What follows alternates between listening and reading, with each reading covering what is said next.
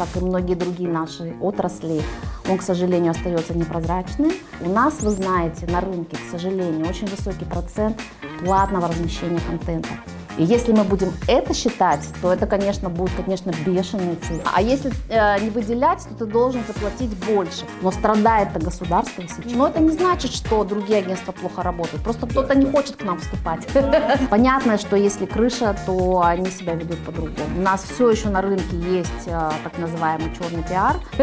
Не просто пять статей размещения, да, а что ты хочешь. Так получается, что если что-то происходит с шефом, и он уже вне обоймы, то и пиарщик тоже оказывается вне обоймы. Ну да, иногда хочется все бросить, как всем, а, уйти в монастырь. Я верю в профессионализм.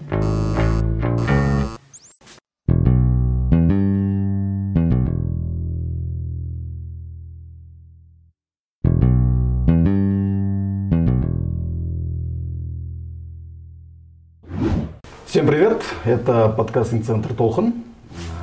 PR Hub, второй сезон и второй выпуск. В студии я, Дамир Аспан и моя коллега Жылдус Жумадилова и наши гости. Наши гости Асель Караулова. А, сегодня у нас очень интересный спикер. А, мы надеемся, что Асель с высоты своего а, полета, с высоты своей позиции расскажет нам очень много интересного про казахстанский пиар-рынок.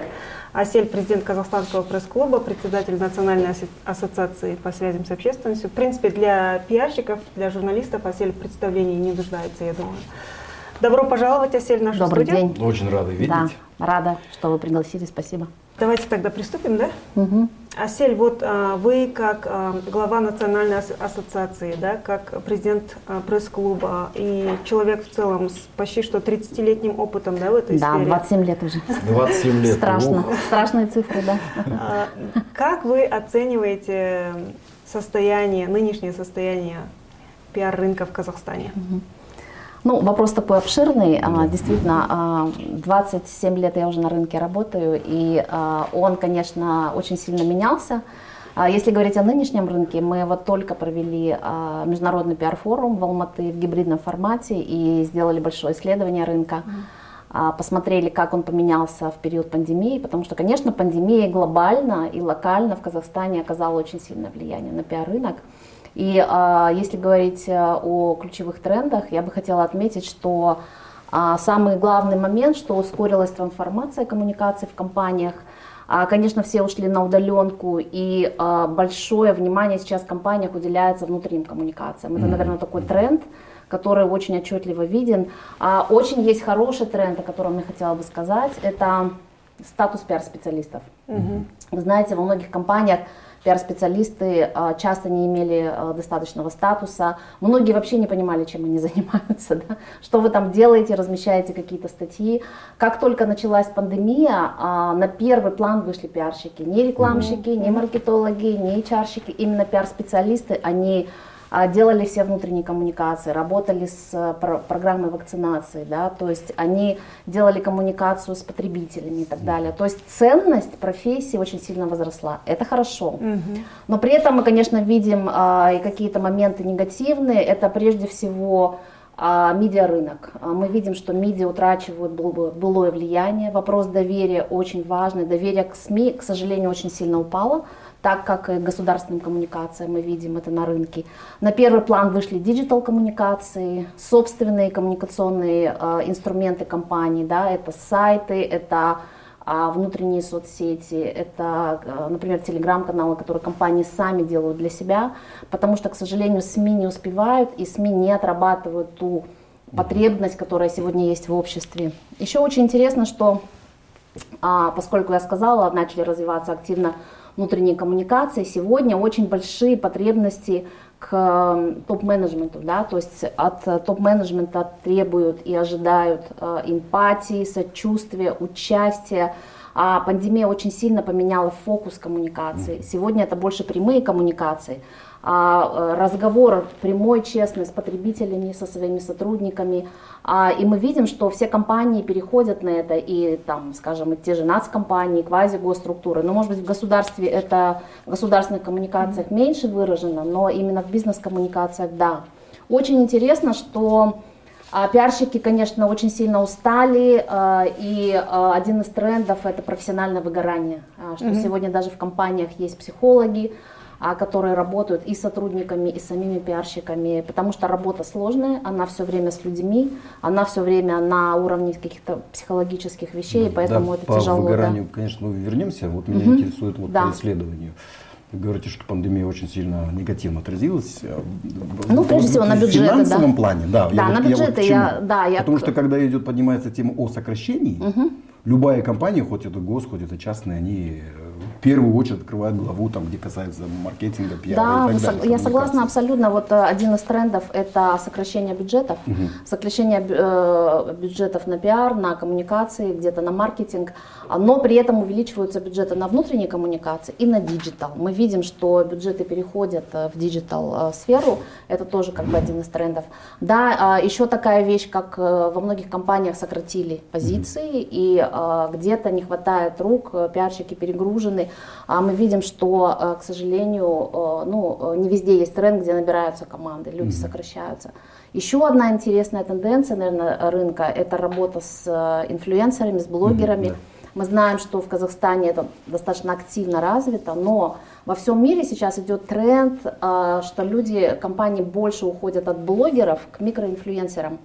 У нас он еще пока не пришел, но он уже немножко виден, потому что а, блогеры, к сожалению, не всегда отрабатывают те задачи, которые э, ставит, например, uh компания.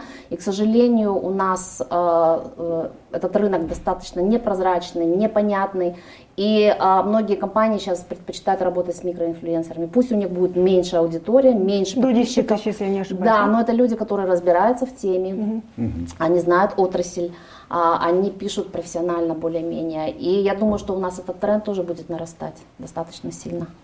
А, ну, еще, наверное, я хотела бы сказать, э, э, один из трендов – это то, что как бы переосмысление, пересборка, да, то есть э, цифровые навыки, например, сейчас самые востребованные среди пиарщиков. И а, вот наши все коллеги столкнулись с тем, что этих навыков у них не хватает, угу. у них, у их команды. И в период пандемии вы видели, многие занимались самообучением, и в основном самообучением digital навыков. И это как раз э, то, что будет наиболее востребовано сегодня. Если раньше, скажем, компании, организации нанимали отдельно там например, SMM-специалиста, угу. то теперь все понимают, что все должны владеть этими навыками, угу. должны понимать, как Те это же самые работает. азы дизайнерских услуг, да? да азы. Если отдельно кто-то э, нанимали, угу. теперь э, коммуникаторам самим идет требование, чтобы он угу. хотя бы как-то как Хотя бы на Canva.com быстро-быстро... Вот, вот я, я о чем и говорю. Да. Что-нибудь там Да, разбираться в контент-маркетинге, в угу. продвижении, понимать, как работают законы социальных сетей. И а, что важно, а, и мы сейчас с этим сталкиваемся, сталкиваемся каждый день почти, что а многие, например, э, digital-специалисты, они знают узко очень хорошо свою тему, прекрасно, но а, не могут э, стратегически мыслить. Это вот mm-hmm. проблема на рынке. А нам нужно больше стратегов, которые видят большую картинку и знают, какие, например, задачи у организации, компании, какие бизнес-задачи или какие-то а, там а, задачи, связанные с продвижением, и как выстроить э, всю вот эту инстру... весь этот коммуникационный инструментарий а именно с точки зрения стратегии, а не просто маленькими такими инструментами. Да, и причем не на коротких дистанциях. Да, да? не на коротких, да. Хотя у нас все непредсказуемо, но тем не менее. Конечно, э, резко вырос спрос на антикризисные коммуникации, это я вижу, например, и по своей работе, и по работе своей, э, своей компании. Понятно, что сейчас практически каждый день кризисы, и компании должны быть готовы к кризисам. Не во всех организациях есть антикризисные планы, не везде mm-hmm. есть антикризисные коммуникации именно в работе, да, отработанные, команда антикризисная. И как раз сейчас э, тренд на то, чтобы вот отрабатывать именно практически, не просто э, положил э, разработанную антикризисную стратегию, mm-hmm. там 30 страниц, да, положил, и делал то, что делал да, раньше. Да, да, и то, что делаешь раньше а именно рабочий документ, mm-hmm. который все время дополняется, э, вносятся в него какие-то улучшения и так далее. То есть это тоже вот такой тренд. Угу. Понятно. Давайте мы поговорим, знаете, о, о пиар-агентствах. Дело в том, что я сейчас замечаю, что многие наши коллеги угу. а, создают, открывают, да, угу. пусть маленькие, большие какие-то свои коммуникационные фирмы, пиар-агентства. Угу. Коллеги это кто? Ну, я не буду называть имен. Ну, видимо, кто уходит на фриланс, да, многие уходят, да. и пиарщики. Там есть другие порочные практики, но сейчас пока да. мы до них не дошли. Дойдем, но в целом, да? да, но в целом, если говорить о пиар-агентствах, да, расскажите, пожалуйста, вообще о рынке э, пиар-агентств в Казахстане, да, сколько их, какой у них примерный оборот, э, кого, ко, какие услуги они оказывают, какие услуги оказывают они хорошо, какие плохо. Ну, а я как э, руководитель национальной ассоциации должна была бы начать с того, что вот у нас такой-то рынок, э, такой-то рейтинг, столько-то агентств и такие-то обороты. Но, к огромному сожалению, я вам этих цифр не могу сказать, потому что э, ну, пиар-рынок, как и многие другие наши отрасли, он, к сожалению, остается непрозрачным.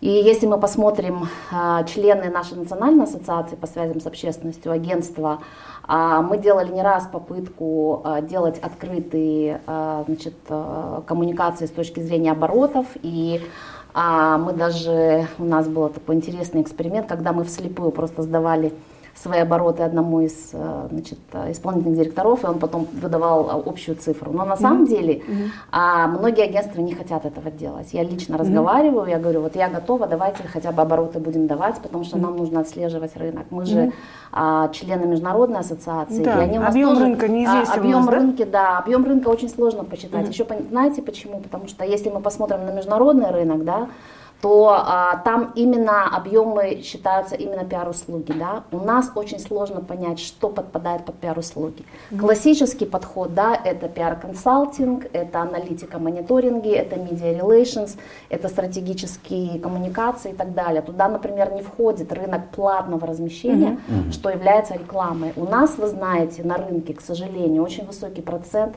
платного размещения контента. И если мы будем это считать, то mm-hmm. это, конечно, будут, конечно, бешеные цифры. Да. То мы да. вообще, разы наверное, в лидеры. В разы. Мы выйдемся в лидеры, да. Но это некорректно с точки зрения профессии, с точки зрения даже этики. А если мы будем считать рынок, как наши коллеги международные считают, да, то есть это контракты на консалтинг, на э, пиар-обслуживание, то он, конечно, будет э, в разы меньше. Если мы посмотрим глобальный, вот э, не глобальный, а американский рынок, я смотрела, там уже почти 90 миллиардов долларов да, оценивается, mm-hmm. российский тоже растет. А российский а, ассоциация по связям с общественностью, АКОС, она тоже делает а, объемы рынка замеряет, и она делает рейтинги пиар-агентств. Не всех, конечно, но mm, ведущих. Крупных, наверное. У нас, к сожалению, мы так не можем это сделать. Мы пытались, mm. но вот сталкиваемся каждый раз с тем, что или собственники не хотят раскрывать данные, mm. или агентства, их сложно отнести чисто к пиар-агентствам. Например, они занимаются еще там ивентами, они занимаются рекламой, они занимаются какими-то другими направлениями. А если опять-таки в классике жанра, mm-hmm. то к пиар-агентствам мы относим, должны относить агентства, которые занимаются именно коммуникациями, которые занимаются корпоративными, финансовыми коммуникациями, которые занимаются а, значит, э, консалтингом, а, но не просто размещением каких-то там платных статей. Да. И а, поэтому вот на сегодняшний день Национальной ассоциации у нас не так много членов, но если говорить про агентства крупнейшие на рынке, там, ну, помимо нашего э, там, агентства Media System, это все члены нашего, э, нашей ассоциации, Black and White, которые сейчас больше перешли уже как в такой видео продакшн хаб, но mm-hmm. начинали они как э, пиар-агентство, и в принципе они пиар-услуги тоже оказывают. А АГТ Казахстан – это совместное агентство с э, российское. У нас а, есть э, такие агентства, как э, Action Global mm-hmm. на рынке работают. PBN – это международное агентство, оно здесь небольшое в Казахстане, но офис mm-hmm. есть.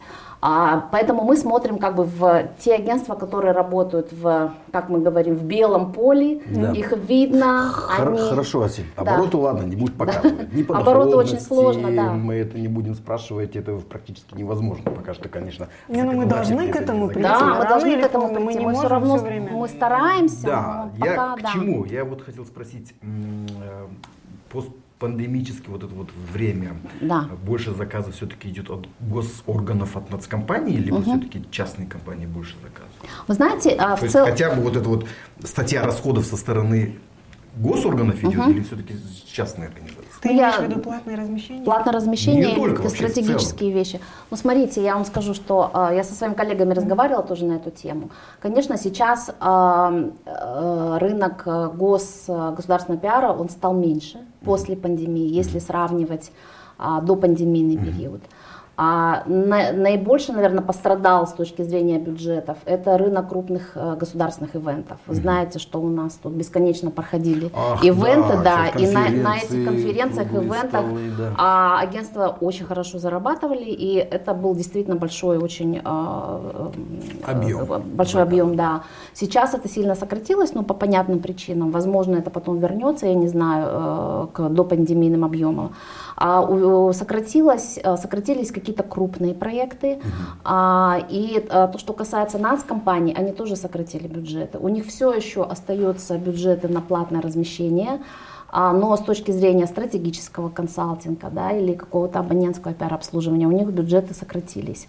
А то, что касается а, бизнеса, то наш бизнес, да, наш местный бизнес – они тоже сократили бюджеты, а вот международный бизнес, в принципе, остался на том же уровне. То есть крупные компании, которые работают в Казахстане, а IT-сектор, э, нефтегазовый сектор, в принципе, они оставили э, бюджеты на том же уровне. Но опять-таки, еще раз повторюсь, у нас э, у всех почти был достаточно большой ивент-бюджет, угу. который сейчас, конечно, сильно сократился. Да, делают онлайн-мероприятия, но понятно, что затраты на них в разы меньше, угу. чем на офлайн мероприятия. Угу.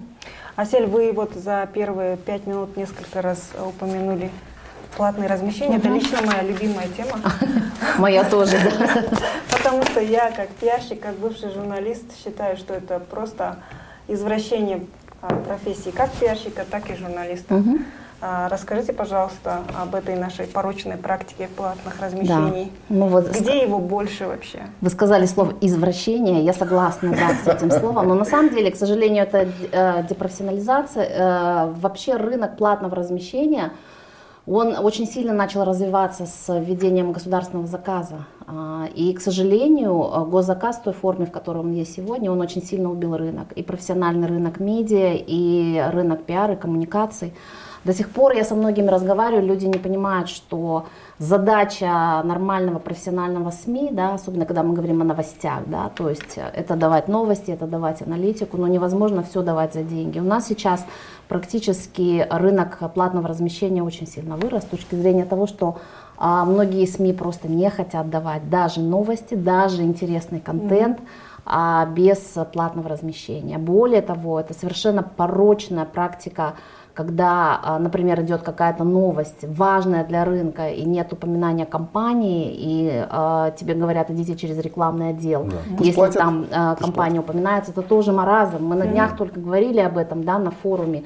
Но где вы видели, что было написано, не знаю, там, Билл Гейтс, глава крупной IT-компании. Но это маразм, да, то есть если вы берете экспертное интервью, если вы даете новость, то обязательно нужно указывать компанию. У нас сейчас во многом рулят рекламные отделы. Еще обратите внимание, что во многих СМИ исчезли так называемые бизнес-новости. Раньше, я помню, благодатное время, что даже в Касправде, которая сейчас полностью как бы, да, э, платный, платный контент дает, даже в Касправде было, были бизнес-новости, где да. можно было, куда можно было попасть со своей хорошей новостью там, по рынку, и тебя да, упоминали и так далее. Была аналитика были какие-то бизнес-тренды, да, сейчас мы видим, что практически, ну, за исключением а, специализированных изданий типа Курсива, mm-hmm. а, которые дают а, такую информацию, а если мы возьмем там общие издания, к сожалению, эта практика, она а, растет а, именно платного размещения.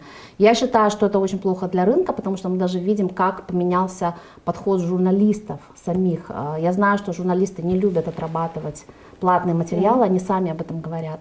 Но если мы посмотрим, они сегодня очень много отрабатывают именно платного контента, каких-то заказных э, вещей, и это сказывается на качестве журналистики, на, на конкурентоспособности. Ну, а это же не пиар.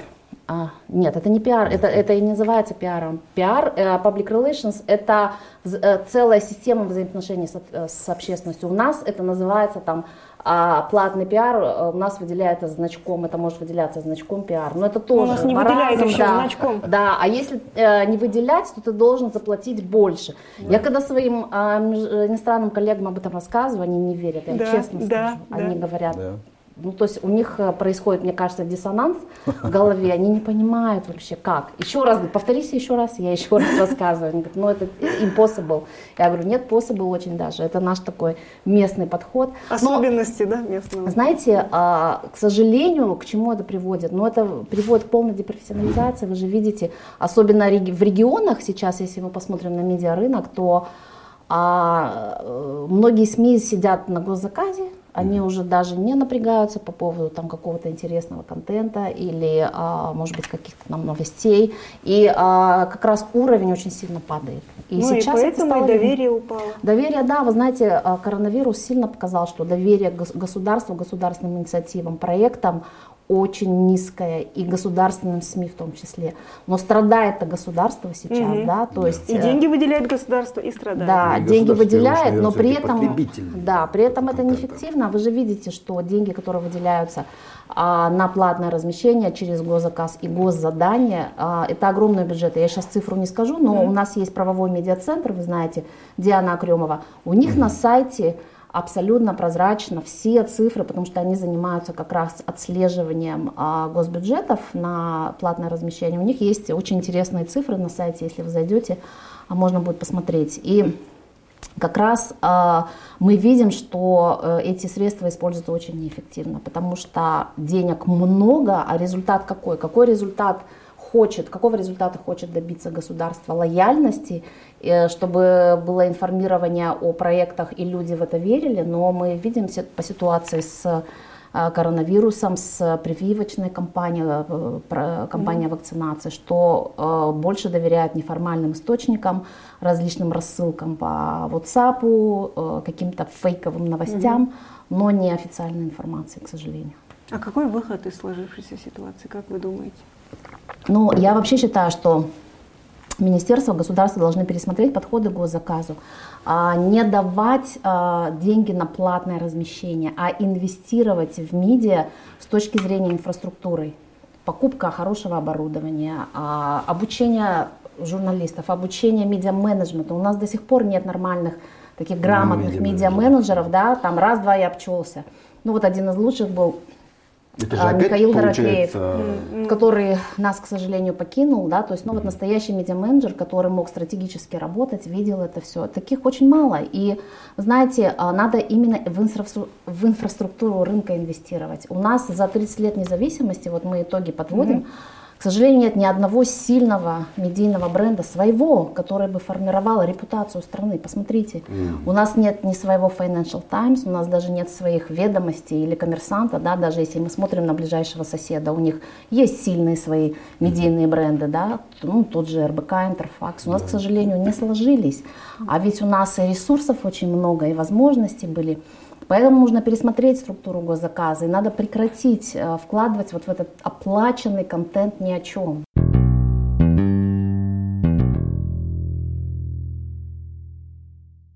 А да. по каким критериям лучше этих пиар-агентств выбирать? А? Что у них должно быть? Ну, я не буду говорить слово базовое, хотя бы сверхбазовое. Для эффективного выполнения своей работы. Ну, да? хотя бы. Ну, во-первых, это зависит от вашей задачи. Какая задача у вас стоит, как у организации, что вы хотите. Кому-то нужно простой, я не знаю, простые вещи, там, сделать, э, может быть, просто отдельный какой-то продакшн, mm-hmm. отдельный буклет есть, да. Кому-то mm-hmm. нужны более сложные задачи. Это прежде всего зависит от вашей задачи. Второе, надо смотреть портфолио агентства. Я вот всегда говорю, что не просто просите презентацию. Презентацию можно очень красивую. Сейчас делают все очень красивые презентации. А, вы попросите нормальное портфолио с рекомендациями. С кем вы работали? Вот, пожалуйста, что был за проект? Есть ли кейсы? Мы, например, обычно все проекты описываем в кейсы. Есть, конечно, проекты, где ты, а, у тебя строгий NDA, а, то есть ты не можешь раскрывать вообще ничего. Но их не так много, между прочим. Часть проектов ты можешь раскрывать. Попросите, позвоните э, людям, которые работали с этим агентством. Это тоже будет, наверное, самая лучшая рекомендация. Спросите, какие были минусы, какие были плюсы. А посмотрите на опыт работы. Сейчас очень много стало компаний а, или однодневок, которые создаются да. под а, определенный проект, угу. или которые работают совсем там мало, один-два года. Я не говорю, что они плохие, да, но просто если у вас стоят особенно серьезные задачи, угу. Связанные со стратегией, вам нужно, конечно, вам нужен опытный игрок, а, который может именно стратегически работать. Посмотрите э, насколько у этих агентств есть э, связь и вообще опыт работы с международными. Это очень mm-hmm. важно. Mm-hmm. Есть ли у них членство в международных организациях? Вот мы, например, состоим в международной пиар-ассоциации или представляем интересы крупного международного агентства Кетчум да, здесь, в Казахстане. Есть другие компании, которые работают тоже с крупными агентствами. На это все надо смотреть. И когда вы увидите, что а, есть портфолио, есть опыт, а, вам уже будет понятно. Очень важно смотреть на специализацию. Я считаю, что у нас на рынке одна из особенностей, у нас нет такой ярко выраженной специализации. Uh-huh. А на Западе, опять-таки, вы найдете, если, например, агентство работает в области фарм, например, да, а, то, значит, оно, оно там и работает уже много лет, uh-huh. оно знает от и до эту отрасль. Uh-huh. А у нас часто такой жесткой специализации нет, но все же например, там мы много работаем с нефтянкой, да, кто-то работает больше с IT. Посмотрите, а, какая специализация, у каждого агентства есть свои сильные и слабые стороны. Это всегда, это нормально, да, кто-то сильный в медиа, кто-то сильный в digital, кто-то сильный в антикризисе, кто-то сильный в тренингах. Посмотрите штат, потому что я, например, считаю, что когда у тебя в штате три человека, а все остальные там, ну, или на аутсорсинге, или это случайные люди, а, ну, с точки зрения даже менеджмента, управления проектами, мне кажется, это неэффективно. А чем больше вы соберете информации реально, а не просто красивой mm-hmm. презентации, mm-hmm. я считаю, что нужно обязательно делать встречи. Потому что на встрече ты начинаешь задавать вопросы, а, и ты сразу понимаешь, человек mm-hmm. а, разбирается или нет. Или если у него бэкграунд, или шарлатан, да. Ну, или просто он только начал, понимаете? А, это очень важно. Но, а, к сожалению, еще, кстати, вот э, мы еще хотели сделать в нашей ассоциации, у нас же есть список агентств, да, кто, mm-hmm. кто входит в ассоциацию. Ну, то есть это где-то профессиональная ну, слово аттестация не подходит, но где-то профессиональное признание. Поэтому mm-hmm. можно, например, на сайте НАСА посмотреть, какие агентства mm-hmm. входят. Участники или да, но Сколько это, агентств, Но кстати? это не значит, что другие агентства плохо работают. Просто да, кто-то да. не хочет к нам вступать. Потому что э, говорят, что, ну, во-первых, многие спрашивают, что что вы реально нам дадите, mm-hmm. э, как ассоциация, и э, кто-то не хочет членские взносы платить, ну, по mm-hmm. разным причинам. Mm-hmm. Потом, видите, у нас этот рынок не такой прозрачный. Если бы мы делали э, прозрачные рейтинги, если мы бы отслеживали финансовую составляющую, да, как, да, с чего да. мы начали с вами, да, то э, сами бы стремились к компании. или там рейтинг оценки да, да, да, да. Мы э, пытаемся сейчас это сделать, но это сложно, потому что, я говорю, очень закрытый рынок, очень такой мигрирующий. Раз там компания возникла, раз там вроде вроде взяла большой крупный проект, потом закрылась. Ну, то есть да, вот да. такие вот вещи происходят. Ну, с другой стороны, было бы интересно тем людям, которые занимаются маркетингом и пиаром, маркетинговую выборку сделать, это было бы тоже интересно. То есть как заказчику. А, нет, заказчику, конечно, это интересно, но маркетинг это несколько другое, да, то есть маркетинговые агентства, они в своем сегменте работают. Mm-hmm. Заказчику всегда, заказчик э, спрашивает всегда, у вас есть рейтинги объективные? Mm-hmm. Я говорю, ну у нас нет на рынке. А у вас есть? У нас даже нет рейтингов объективных СМИ. А, вы же сами видите, ну есть счетчики какие-то, но... А, да. Давайте нет, начнем с этого. Нет да? таких рейтингов, которые а, можно было бы сразу дать объективных заказчику. У нас плохо работает институт репутации, да, то есть могут агентства работать, которые, например, там а, накосячили, непрофессионально сработали. Ну ничего страшного, они пошли Потому дальше. Потому что за ними кто-то стоит? Да, наверное, скорее всего, как мы говорим, крыша. То есть угу. понятно, что если крыша, то они себя ведут по-другому.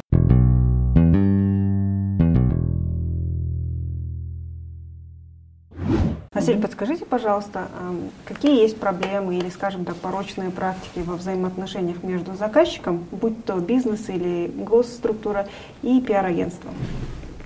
А, тоже очень а, хороший вопрос. А, хочу сказать, что а, в свое время Российская пиар-ассоциация а, сделала такой а, мануал, ну, рекомендаций mm-hmm. по этическим взаимоотношениям между агентствами mm-hmm. и заказчиками. И мы хотели у них э, воспользоваться тоже так. на, на своем внедрить, рынке. Да? Внедрить тоже у нас очень сложно. Вообще с этикой сложно. Хотя мы в ассоциации подписали, в рамках Международной ассоциации ICCO, членом которой мы являемся, подписали различные международные документы, есть там Барселонский договор и так далее. С этикой сложно. А, ну, какая порочная практика? Первое, самое главное, а, поскольку у нас а, в стране высокая коррупционная составляющая, это самая главная, наверное, порочная практика, когда особенно агентства однодневки или созданы какие-то проекты, там, конечно, там вопрос идет об откатах и так далее. Mm-hmm. То есть это понятно. Но причем, кстати, это все сразу видно, под что создан проект, там, кто осваивает деньги и так далее. Я думаю, это номер один порочная практика. Mm-hmm. А, второй момент это взаимоотношения, а, когда, например, агентство э, берет на себя какие-то обязательства, которые, в принципе, оно не может выполнить. Uh-huh. Я считаю, что вообще прозрачные взаимоотношения а, – это очень важно. Ты должен на берегу говорить заказчику, вот это возможно, это нет. Вот это мы так сможем сделать, это мы не сможем сделать. А здесь есть этический момент, мы вообще давайте не будем это трогать.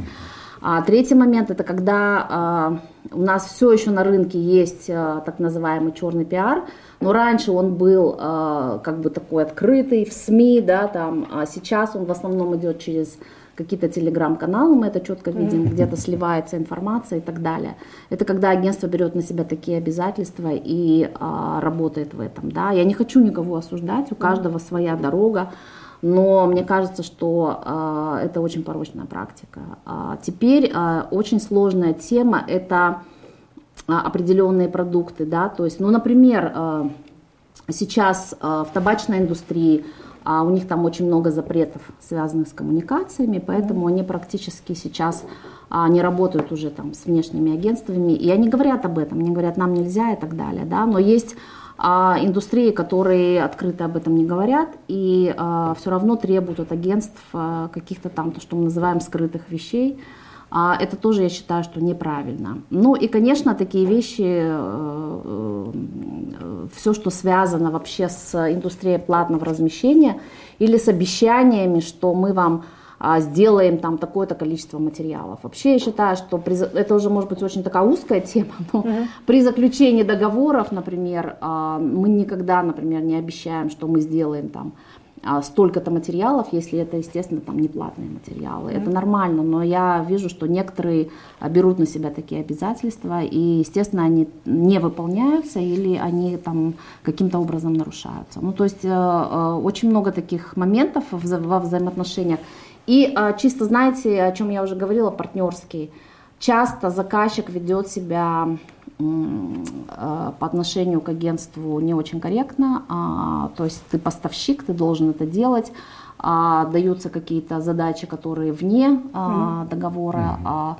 Обратный процесс тоже есть, но в меньшей степени. В основном это, конечно, заказчик, который часто давит. Но со стороны заказчика вот они сами жалуются, что агентства часто красиво презентуют, угу. но потом при выполнении работы а, часто косячат. Такое тоже есть, конечно, да. да. То есть Сплошь и там, и там есть проблемы, да. Они не выполняют свои обязательства, они не выполняют то, что они значит, заявляли э, изначально, такое тоже есть.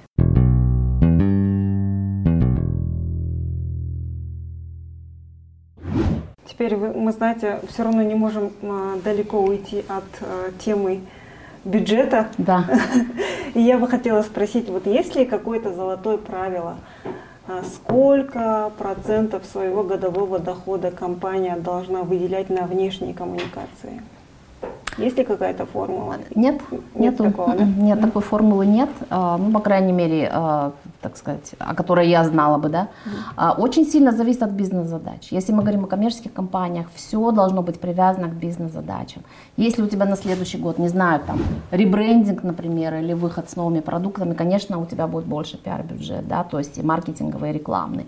Если у тебя, например, не знаю, IPO, то а, у тебя есть там так называемый период молчания, когда ты просто не можешь коммуницировать, mm-hmm. у тебя, значит, другой бюджет.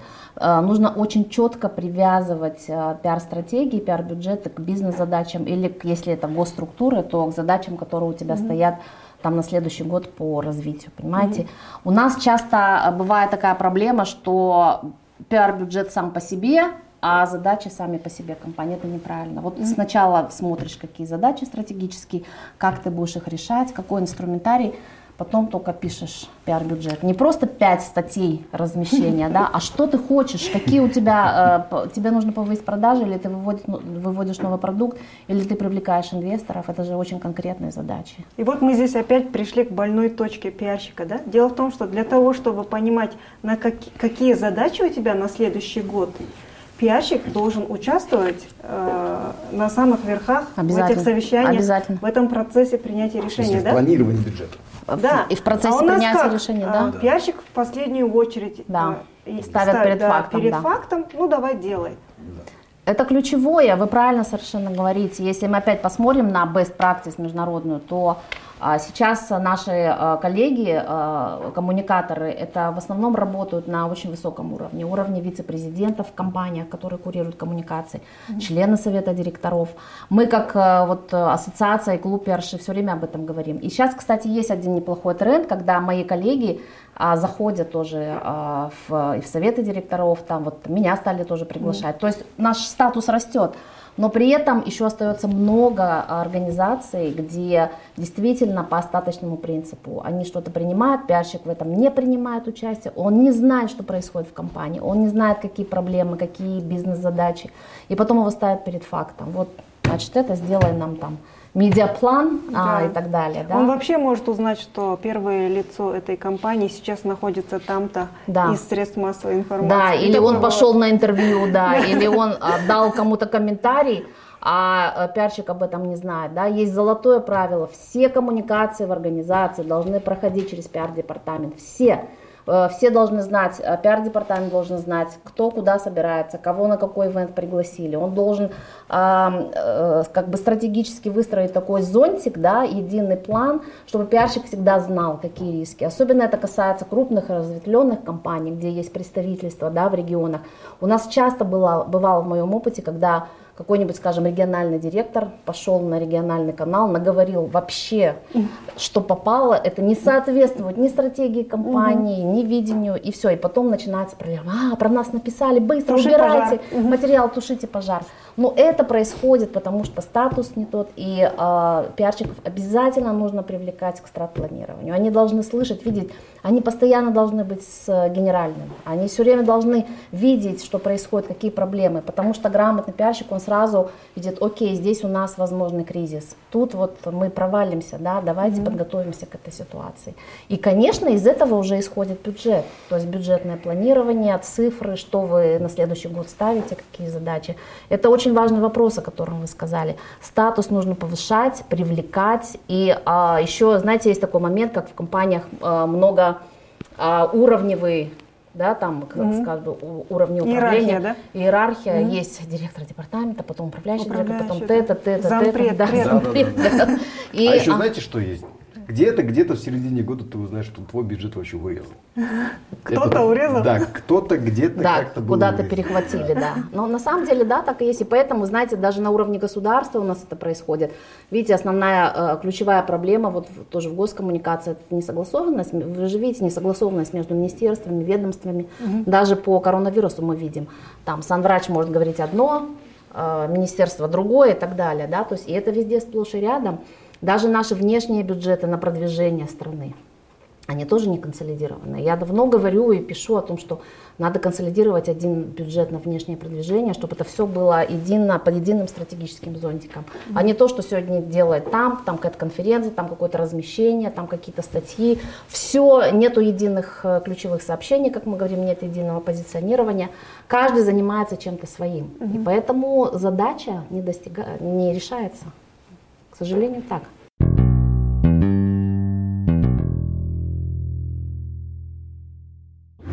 Бывают такие моменты, Насиль, вот, вот видишь все это, думаешь, ну что я в этом деле делаю? Ну давай я какой-нибудь вот, крен профессиональном выгорании. Да, о профессиональном выгорании. Да, выгорание бывает. ладно. На, как, как, как тут развернуть свою профессию в другую Нет. сторону? Хочется, такое желание бывает?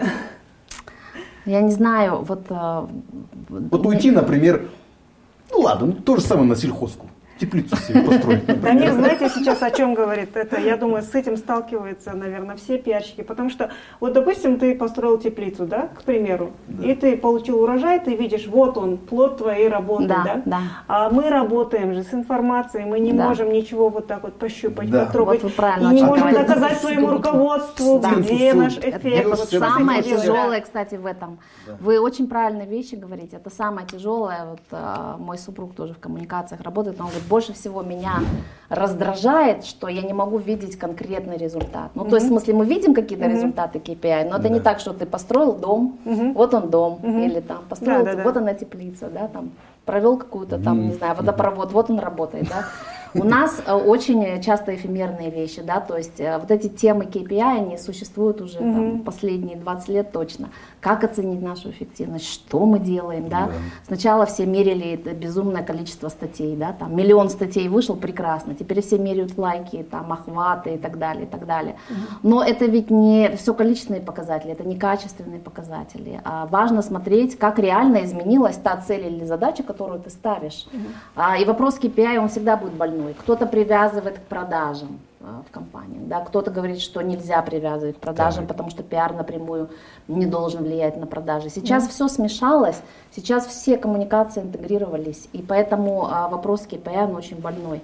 А вот что вы говорите насчет а, невидимости, да, и а, нашего труда, есть такой момент. Мне все коллеги говорят, что а мы столько делаем, да, то есть чтобы написать один простой несчастный пресс-релиз, сколько нужно времени, согласований, вы, выверить каждое слово. Ну, например, mm-hmm. да, то есть базовые вещи, снять какой-то ролик и так далее. Это же очень большая работа. Сделать какую-то пресс-конференцию или ивент.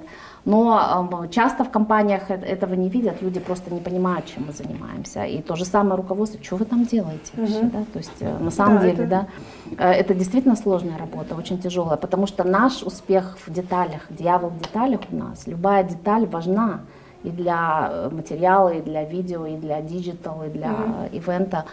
И э, вопрос профессионального выгорания, он стоит, конечно. А, кстати, вот ковид очень э, сильно повлиял тоже на рынок. Многие наши коллеги э, занялись чем-то другим, mm-hmm. э, интересно. И кто-то открыл магазин, кто-то ушел в fashion, стал заниматься, да, кто-то ушел в э, коучинг, кто-то пошел в психологию и так далее. Я смотрю очень много, кто-то открыл э, цветочный магазин, а люди устали и заниматься чем-то конкретным, вот выращиваем вот то, цветы, о чем вот говорим. продаем да, цветы, да. да, это все. Но мне кажется, ну я, может, по себе сужу, что а, это такая профессия а, классная с точки зрения того, что ты все время в центре каких-то информационных потоков. И я знаю, что мои коллеги, которые вот ушли в какую-то узкую вещь, им этого не хватает. Mm. Им не хватает новостей, там, им не хватает вот этих тусовок, быть mm. в центре событий. Потому что это же очень такая а, профессия экстравертная, мы же все время общаемся, mm. и мы все время что-то читаем, смотрим, да, потребляем огромное количество контента, нам еще нужно его отсеять и так далее. И мне кажется, вот, это, вот этого не хватает, потому что мы привыкли к этому и к информационному шуму, и ко всему. Ну да, иногда хочется все бросить, как всем, а, уйти в монастырь. Вообще пиарщикам нужны ли KPI? А, ну, ну, знаем, у нас в национальных компаниях, в многих компаниях, в государстве в начале года пиарщикам стоит определенные какие-то KPI. Но оно все такое Размытое? Размытое, абстрактное, да, я да. не знаю. А оно нужно или вообще? Ну, конечно. Это уже старил. Нет, в целом KPI нужны. А, это не то, что строю KPI нужны, но нужно от количественных переходить к качественным, mm. понимаете? То есть не считать количество статей, да, а смотреть, например, ставишь задачу там, изменить общественное мнение, ну, я не знаю, там, а, чтобы там 40% населения, например, я сейчас говорю, mm-hmm. да, там отнеслись положительно там какой-то реформе и так mm-hmm. далее. Это, это конкретная задача. Ты замеряешь на входе, да. как люди относятся и какой процент. Ты проводишь кампанию и да. ты замеряешь на выходе, то есть mm-hmm. как это изменилось. Вот это есть, э, например, качественное исследование, когда ты смотришь реально. Или так, ты должно а, быть, да, но надо от количественных этого. уходить к качественным. Или, Они например, быть ты, достижимыми. И достижимыми, да. да, потому что я читала, э, вы вот правильно говорите, особенно вот госкомпании, нацкомпании, там иногда очень странные KPI. Угу. Ну там, не знаю, 200 статей, ладно, хорошо, там а, охват какой-то, если мы говорим про digital, да, mm-hmm. и так далее. Но это опять-таки все а, KPI, а, которые взяты из воздуха, да, и mm-hmm. а, проблема в том, что все начинают на эти KPI работать, на эти цифры, да, но mm-hmm. качество при этом страдает. А нужно по-другому ставить вопрос, да, то есть, например, если в социальных сетях мы продвигаемся, да, выйти в социальную сеть какую-то, я не знаю, там, открыть свою страницу в Фейсбуке, наполнять ее качественным контентом и смотреть, какой у тебя органический трафик. То есть, э, например, количество органического трафика mm-hmm. поднять, чтобы у тебя было взаимодействие с аудиторией и так далее. Но все же ставят э, там количество лайков, э, там mm-hmm. перепостов и так далее.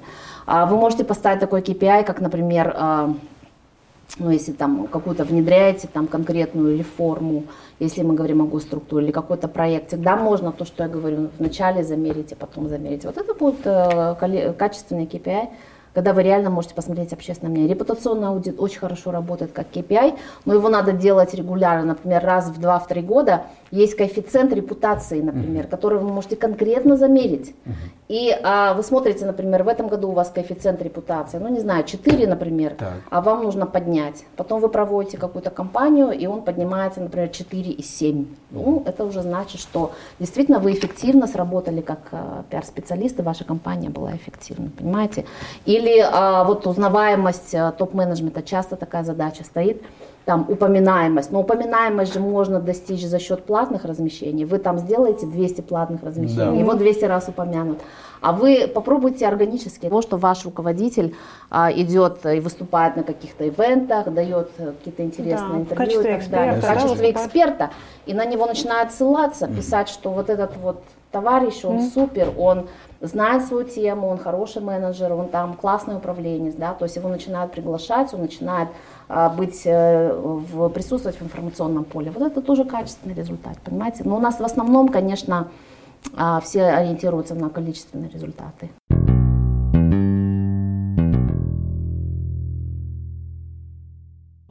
Асель, я не да. хочу занимать ваше время, да, но у меня есть один вопрос, я про него вот сейчас вспомнила, когда мы заговорили о специфике казахстанского пиара. А, вот у нас такой традиционный путь успешного пиарщика – это найти своего шефа да.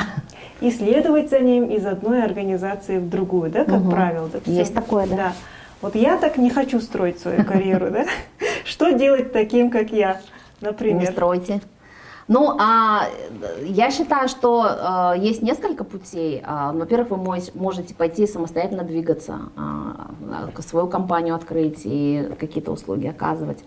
Второе, вы можете пойти работать в агентство, это тоже хороший путь. У нас есть, хоть и немного, но есть агентство, и а, преимущество работы в агентстве, а, я считаю, это то, что у тебя многофункциональность, многозадачность, mm. ты а, очень а, гибкий, и ты видишь разные индустрии, потому что когда ты работаешь в корп-секторе, ты сфокусирован на своем, на своей отрасли, mm-hmm. на своих каких-то задачах. А, ну, хотя минусы в агентстве тоже есть. А, и а, вы можете самостоятельно как фрилансер работать. Почему нет? Это тоже можно делать. Можно сделать сейчас какой-то свой любой проект и вывести на digital ресурсы. В чем плюс digital, что там у вас минимальные затраты. Если раньше вы с каким-то проектом выходили, вам нужно было попасть в СМИ, это было тяжело, на телек или там куда-то в mm-hmm. газету, да, сейчас с digital ресурсами вы можете это быстро раскрутить и с минимальными затратами. Мне кажется, есть возможности, но я всегда была сторонницей двигаться самостоятельно. Mm-hmm. Еще тогда давно а, у меня были такие всегда интересные предложения, но я, мне как-то было комфортно, что надо мной никто не стоит и что я сама себе хозяйка. И мне кажется, что это хорошо, и сейчас можно это развивать, потому что у нас сейчас много фрилансеров, которые какой-то более узкой занимаются специализацией. Вы mm-hmm. можете для себя выбрать угу. какое-то ваше более узкое направление. Спасибо. Это я, конечно, шутя про себя сказала, но в целом, а, ну, для нас с вами не секрет же, что многие карьеру строят именно да, таким путем. у нас есть такие, которые уже, как я говорю, начинают и уже двигаются. Не будем называть имена, mm-hmm. но а, таких людей немало, и, к сожалению, а, так получается, что если что-то происходит с шефом, и он уже вне обоймы, да. то и пиарщик тоже оказывается вне обоймы. Есть такие люди. Но мне кажется, это касается не только пиарщиков. Мне кажется, у нас менталитет такой, что mm. создаются команды, которые двигаются. И интересно, что многие считают, что без команды и без крыши вообще невозможно продвинуться. Но это не так. Но я считаю, что много возможностей на рынке. Если ты хороший специалист, ты Вы можешь... верите в меритократию?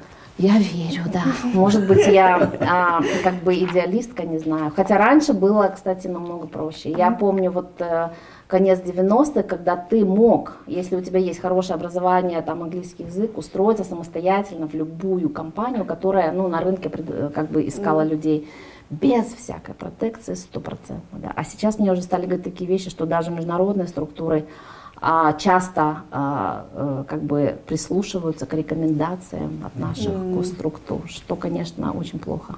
Да. телефонное право работает. Но все равно можно самостоятельно Да, двигаться. я тоже верю. И на этой позитивной ноте. да. позитивной ноте. Да. Я верю в профессионализм. И в- я, я всегда в это верила. Ну, профессионализм в большом а, понятии этого слова, когда человек профессионален, он, он этичен, он честен, и как бы вот это все составляет профессионализм. Я в это верю, и мне кажется, что за этим будущее. Да, я тоже верю.